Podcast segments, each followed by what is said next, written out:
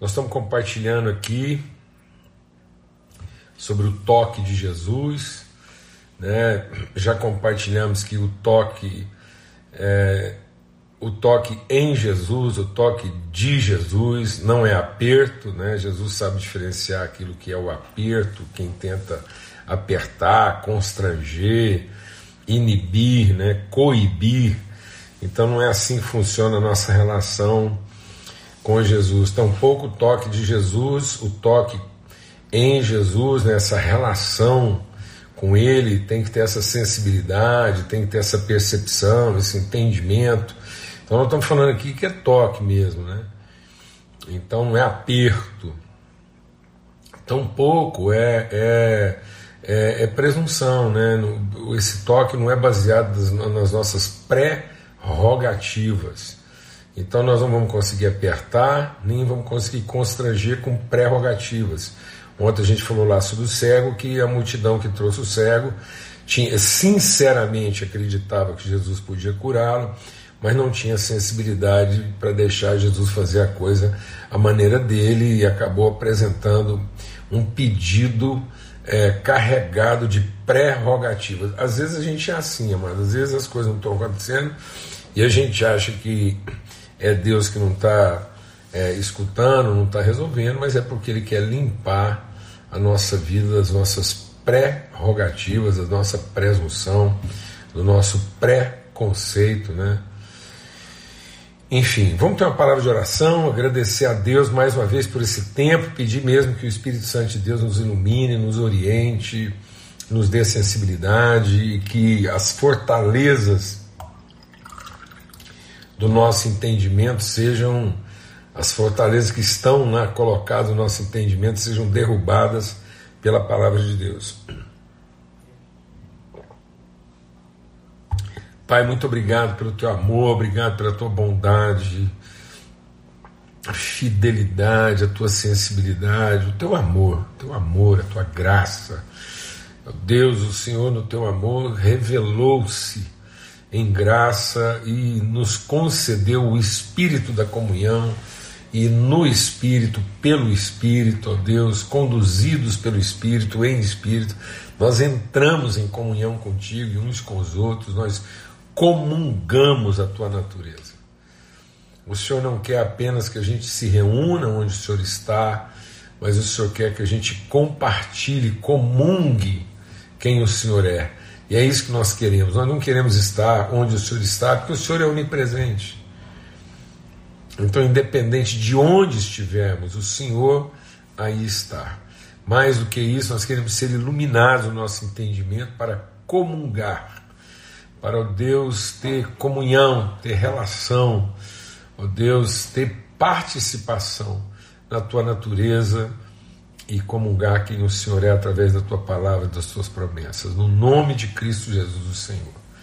Amém e amém. Graças a Deus. Hoje, para falar sobre mais uma,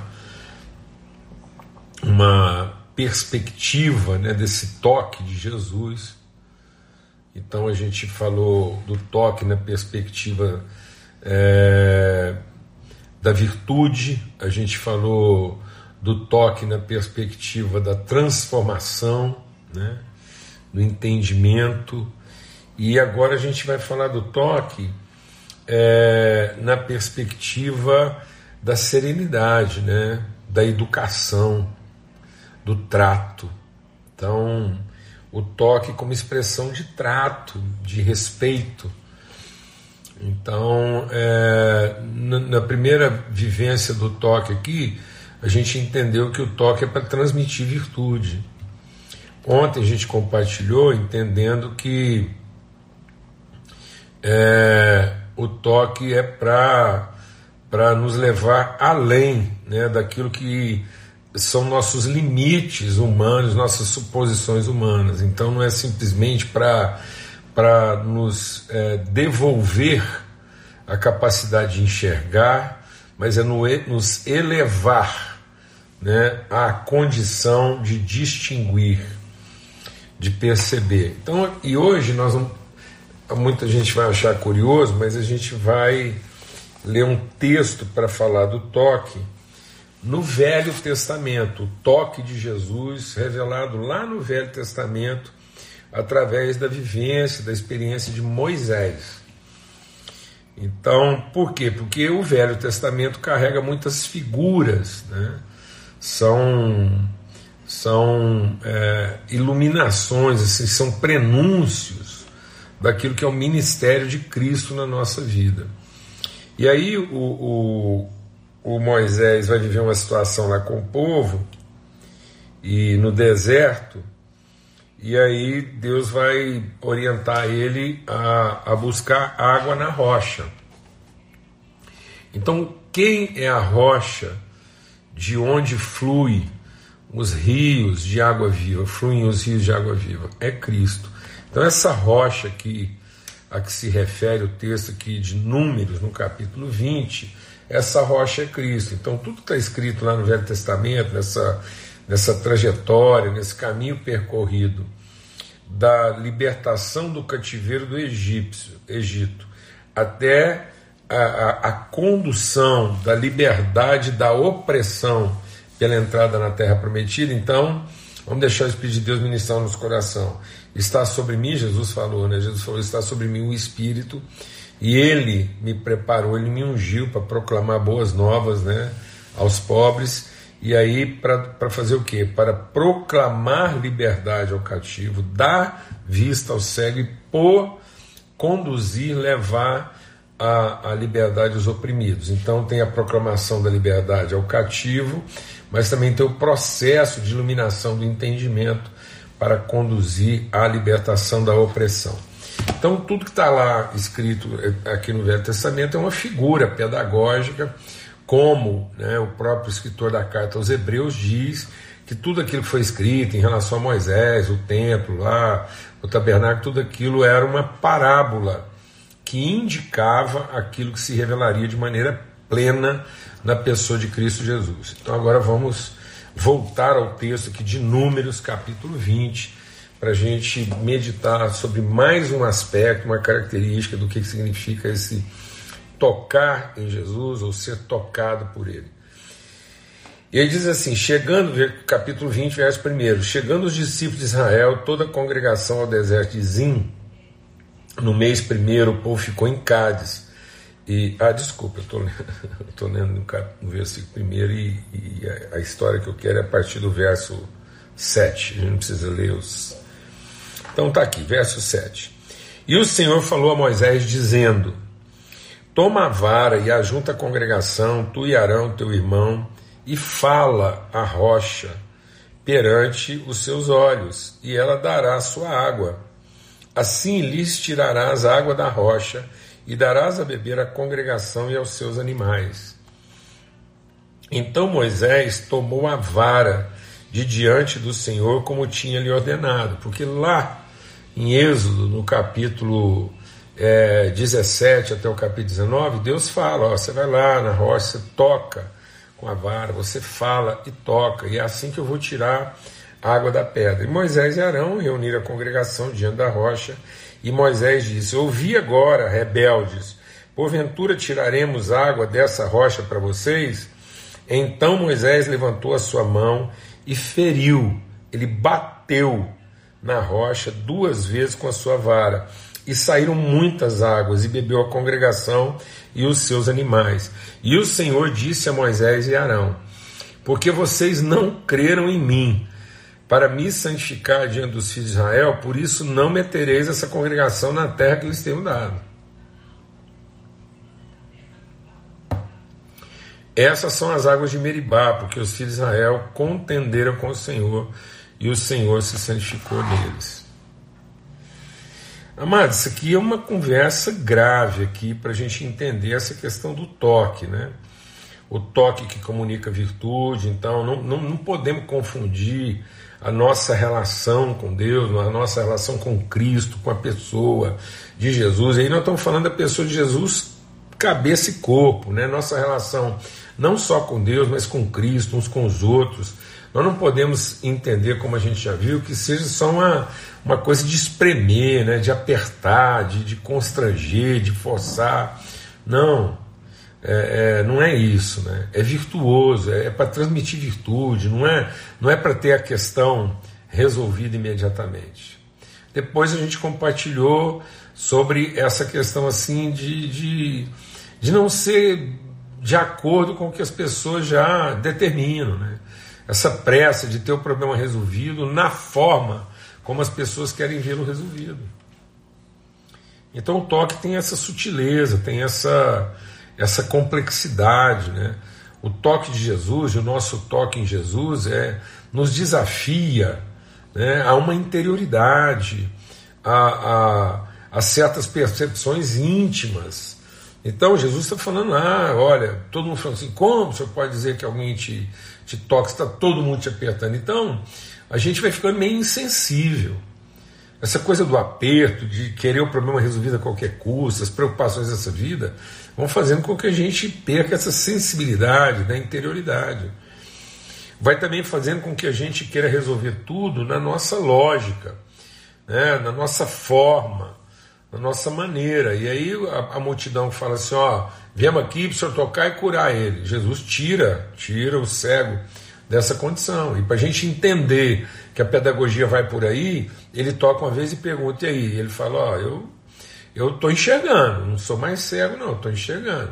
Mas eu não vejo assim muita diferença entre homens e árvores, a não ser o fato de que os homens andam. Então é uma coisa de perceber só forma e movimento. E às vezes a gente está assim, a gente, a gente não tocou, né? a, gente, é, a gente não teve essa comunicação de virtude, então a gente está condicionado à forma e movimento.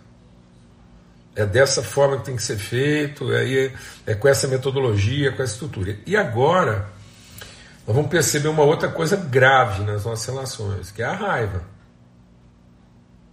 A raiva. A agressividade. E aí, nos momentos de tensão, porque é tenso, a vida é tensa, é pressão. Mas não é porque está tenso, não é porque nós estamos sob pressão, não é porque o povo está nos pressionando, não é porque a situação é difícil, é urgente, o problema é grave, que nós podemos nos permitir a grosseria, a violência. E aí, nesse sentido, é... Muito, vou falar uma coisa aqui porque é uma expressão bem popular mesmo. Muitas vezes as ferramentas que Deus nos deu para. Presta atenção, vou falar bem devagar. Bem devagar. Muitas vezes as ferramentas que Deus colocou na nossa mão para exercício do nosso ministério viraram pau de bater em doido. Deixou de ser um, um instrumento de condução, de orientação de percepção e passou a ser um instrumento de violência, de agressividade, de brutalidade. Há muita, há muita brutalidade envolvida na proclamação do Evangelho hoje. Há muita truculência permitida. Há muita linguagem chula, agressiva. A Bíblia diz que seria seria assim uma abominação chamar o homem, o nosso irmão de tolo. E, e hoje os xingamentos já ultrapassaram esse limite. E aí, presta atenção. Uh, Moisés, vamos deixar o Espírito de Deus ministrar o nosso coração. Moisés não perdeu a capacidade de tirar o povo do Egito. Ele só perdeu a condição de introduzi-lo na terra. Então não estão percebendo isso, que a gente, a gente foi chamado a tirar um povo do Egito, e isso não é o fim. O fim do nosso ministério não é libertar o povo do Egito.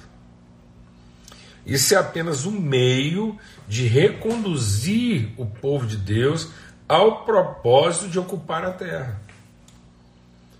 Então, o propósito último, porque é o propósito primeiro. Então, Jesus é o primeiro e o último, o Alfa e o Ômega, o princípio e o fim. Qual é o princípio? o princípio, o princípio, a vontade principal, original, primeira, basal, fundamental de Deus qual é? Encher a terra, frutificar, multiplicar, encher a terra.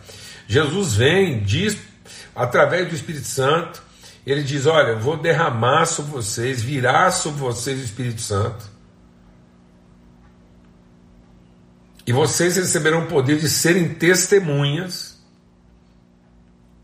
em Jerusalém, Judéia, Samaria e confins da terra. Então, o propósito primeiro não mudou. Então, a, a, obra da salvação, a comunhão do Espírito, a revelação do Espírito, a virtude comunicada à palavra de Deus continua sendo.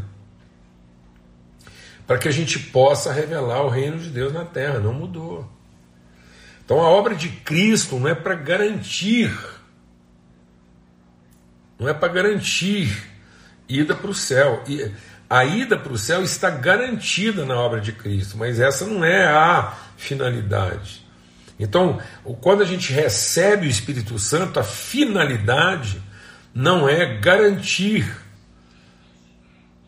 uma, a, a ida futura, o derramamento do Espírito Santo, ele diz: recebereis poder ao descer sobre vós o Espírito Santo.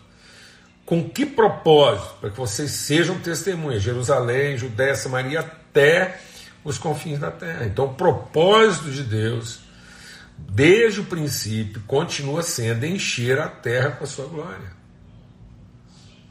Agora ele vai libertar do Egito, vai lavar o opróbrio do Egito para que a gente ocupe a terra.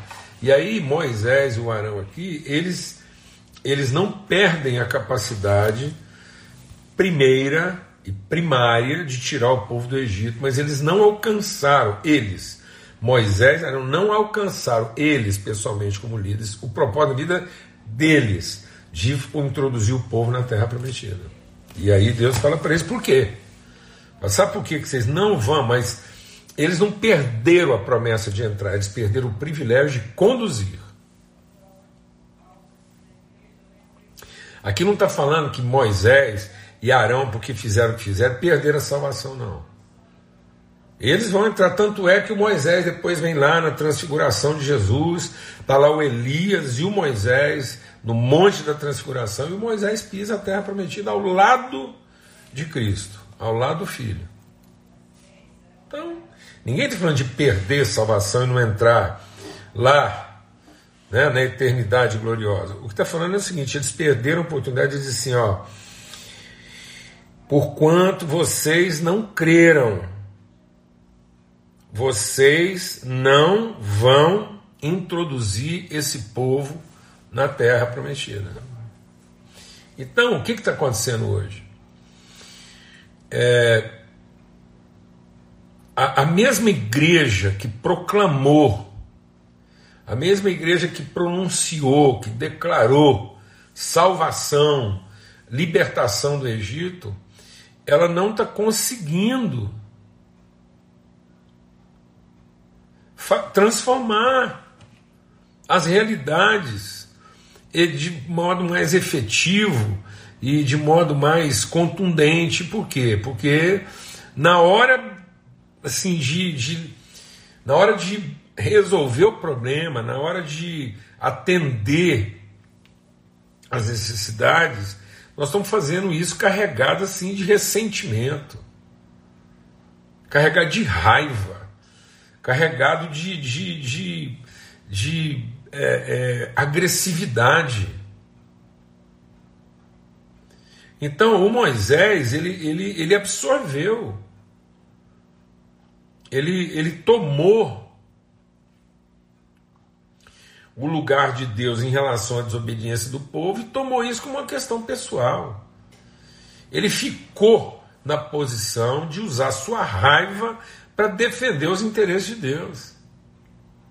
Aquilo que Deus continua fazendo de maneira graciosa, Moisés agora vai fazer com raiva.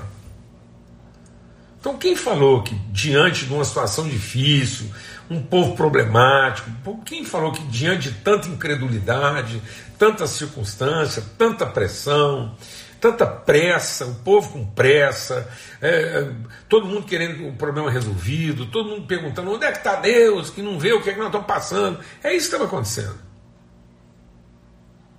Deus vai fazer alguma coisa, e esse, esse clamor, esse, esse movimento popular, essa coisa assim, esse, esse vozerio, né, de querer o milagre a qualquer custo, de qualquer jeito, na hora que a gente quer, do jeito que a gente quer, está fazendo com que muitos líderes, na culpa, na pressão de ter o um problema resolvido, né, nessa coisa assim meio, meio é, é, é, salvífica, né? então eu, eu tenho que resolver isso, esse, esse povo não entende. Aí a gente absorve essa ansiedade, essa, essa cobrança, essa pressão, essa demanda à nossa volta e entregamos a solução, mas entregamos de forma agressiva.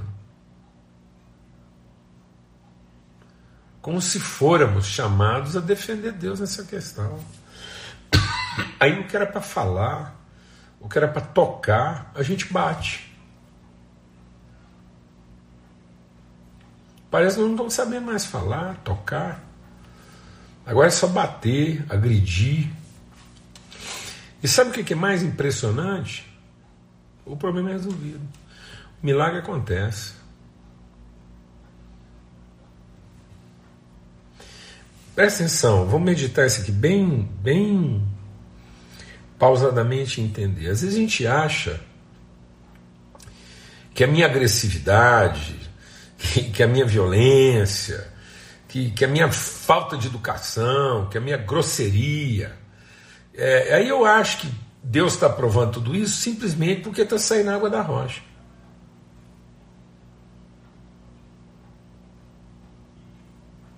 Simplesmente porque o milagre está acontecendo. Então vou te falar uma coisa, né? Moisés foi grosso, violento, se deixou tomar de violência, perdeu o sentido, agiu com raiva, e mesmo assim, o milagre aconteceu. Porque Deus permanece fiel, porque não pode ser infiel a si mesmo, mesmo quando nós somos infiéis. Então, mesmo a nossa infidelidade, a parte de Deus ele vai cumprir. Ele prometeu que teria água, ele vai dar água. Ele prometeu que ia cuidar do povo, ele vai dar. Está lá. Então ninguém, ninguém pense que porque lá no meu ministério, eu, mesmo que eu perdi a linha, no meu ministério eu perdi a linha, estou falando o que eu quero, do jeito que eu quero,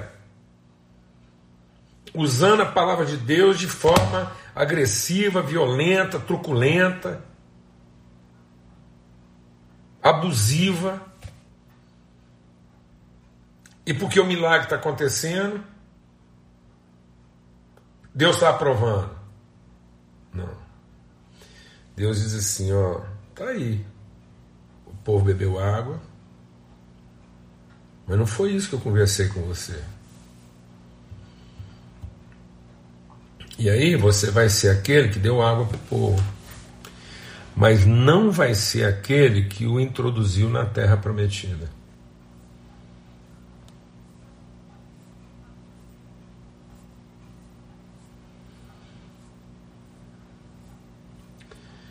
Sabe, amado, às vezes a gente está tão preocupado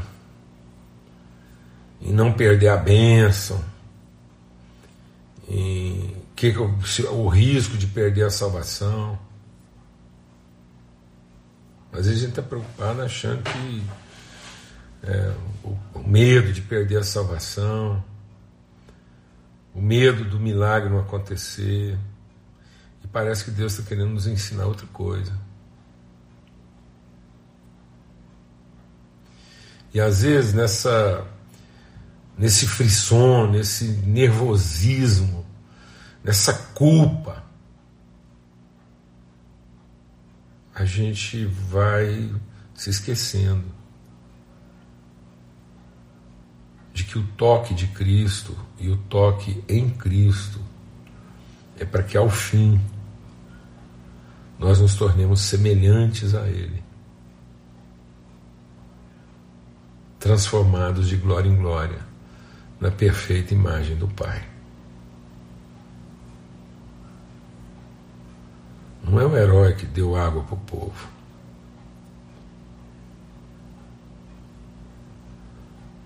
É o homem que ensinou e pôde ser testemunho de uma maneira gentil, educada, mansa, digna, honrada. E aí Moisés vai ser lembrado como quem deu água, como quem resolveu o problema.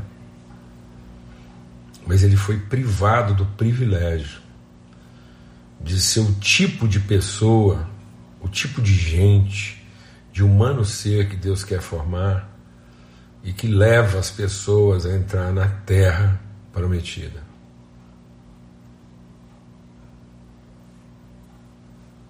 Às vezes a gente é tão preocupado em garantir o céu expectativo que a gente ainda não entendeu o que, pode nos impedir de ser inspiração para a terra prometida. É muito fácil a gente se vitimizar. É muito fácil a gente ficar nesse lugar de achar que que Deus está ofendido e que nós temos que tomar a posição de defendê-lo.